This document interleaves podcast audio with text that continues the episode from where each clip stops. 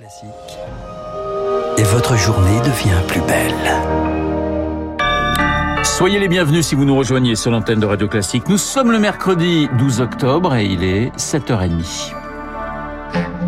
La matinale de Radio Classique avec Renaud Blanc. Et avec Charles Bonner pour l'essentiel. Bonjour Charles. Bonjour Renaud, bonjour à tous. À la une ce matin, les boulangers face à des factures qui explosent. Jusqu'où va-t-il augmenter le prix de la baguette? Il y a eu l'inflation sur les matières premières, c'est désormais celle de l'énergie.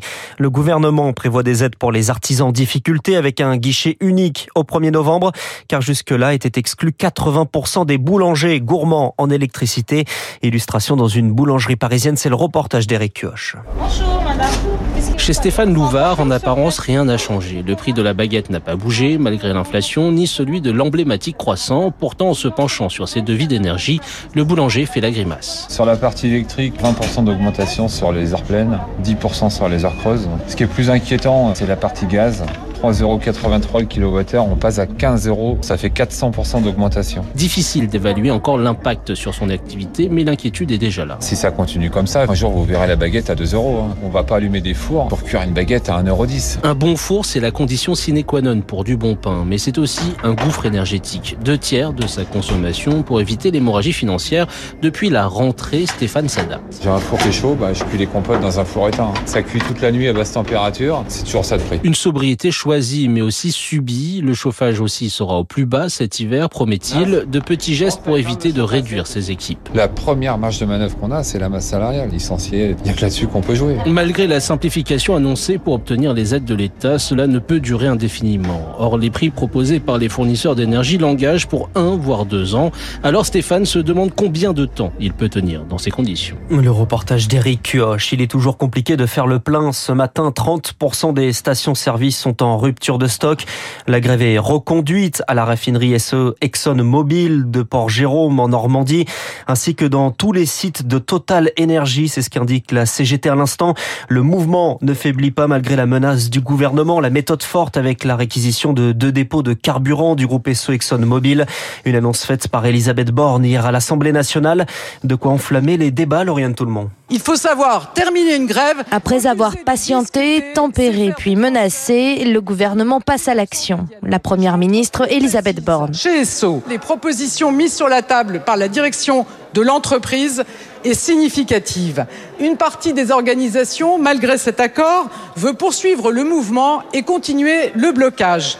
Nous ne pouvons pas l'accepter. Les salariés d'Esso réquisitionnés quant à ceux de Total. Le gouvernement agira là encore pour débloquer la situation. Un droit de grève réprimé, une intrusion dans les négociations salariales pour l'insoumis Manuel Bompard. Et c'est pas elle qui doit décider si les propositions qui sont faites sont suffisamment crédibles, c'est aux salariés eux-mêmes de décider. Et clairement, en ce qui nous concerne, on soutient les revendications des grévistes, on sera à leur côté, on sera présent s'il le faut sur les piquets de grève. La direction de Total convie aujourd'hui les syndicats non grévistes à une réunion de concertation, mais la patience a ses limites, prévient le député LR Éric Ciotti. Ne peut plus attendre. Il faut des réquisitions rapides. On ne peut pas laisser les Français dans le doute.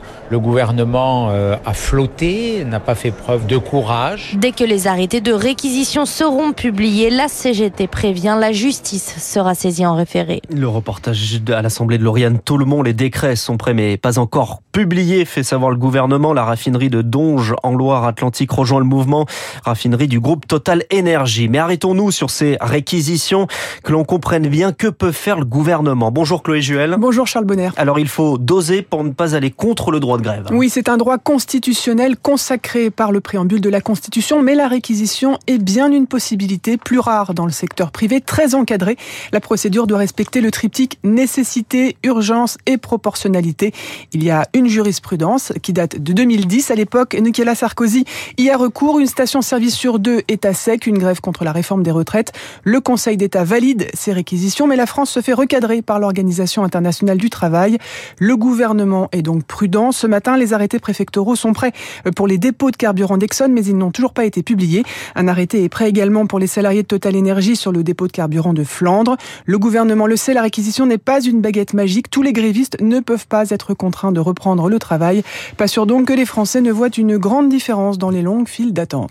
Les explications de Chloé Juel à l'Assemblée nationale, le scénario redouté par la majorité des suites de revers hier soir sur la loi de programmation budgétaire du quinquennat. L'opposition a torpillé plusieurs mesures, de quoi augurer des débats sur l'examen du budget qui devrait aboutir à une adoption sans débat avec le 49.3. Vous écoutez Radio Classique, il est pratiquement 7h35 et ce, dans ce contexte très particulier, Charles, et bien qu'Emmanuel Macron prendra la parole ce soir à la télévision. Une prise de parole sur France 2, interview en longueur et en deux parties. La première ce soir consacrée à l'international, chasse gardée du chef de l'État qui détaillera sa stratégie sur l'Ukraine. Un conflit qui a changé de nature. Selon lui, la France va renforcer sa présence militaire en Europe de l'Est. Des troupes équipées de chars et de blindés vont prendre la direction de l'Estonie, de la Lituanie. Le chef de l'État pourrait également préciser les livraisons d'armes à l'Ukraine. Des canons César déjà prévus, des chars Leclerc sont demandés. L'Ukraine demande également à ses soutiens du G7 de créer un bouclier aérien pour faire face aux frappes comme celle de lundi sur 23 régions.